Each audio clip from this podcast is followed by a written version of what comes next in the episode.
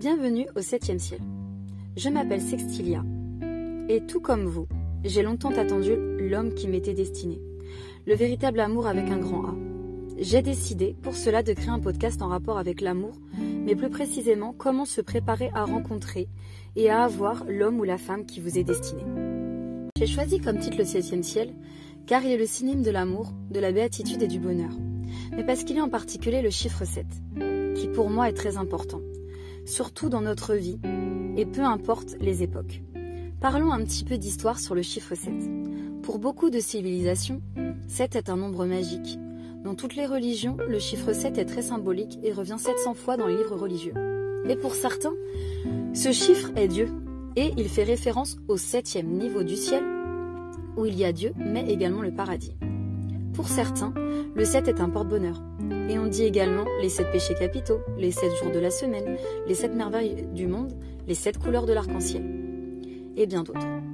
Alors je me suis dit que si ce chiffre était très important, que ce soit pour certaines cultures, traditions et religions, je me suis dit pourquoi pas pour l'amour qui nous est destiné.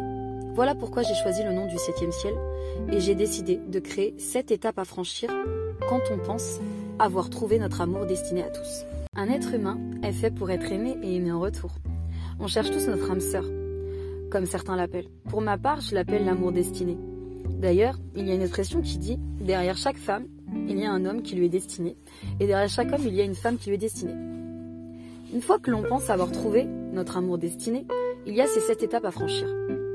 La rencontre, la séduction, la connaissance, le voyage, le projet, la présentation et la concrétisation. Mais avant de franchir ces sept étapes, il y a la préparation. La préparation de soi-même, qui est très importante, car si vous n'êtes pas prêt physiquement et psychologiquement de donner et de recevoir de l'amour, vous ne trouverez pas l'amour destiné. Pour cela, j'ai réalisé pour vous la préparation de soi, qui se déroulera en plusieurs épisodes avec un thème précis, où je vous explique la connaissance et la confiance en soi, la stabilité morale et psychologique, la dépendance émotionnelle, le mode de vie, la perception du monde et l'investissement personnel. Il y aura également, pour chacun de ces thèmes, un de mes collaborateurs masculins.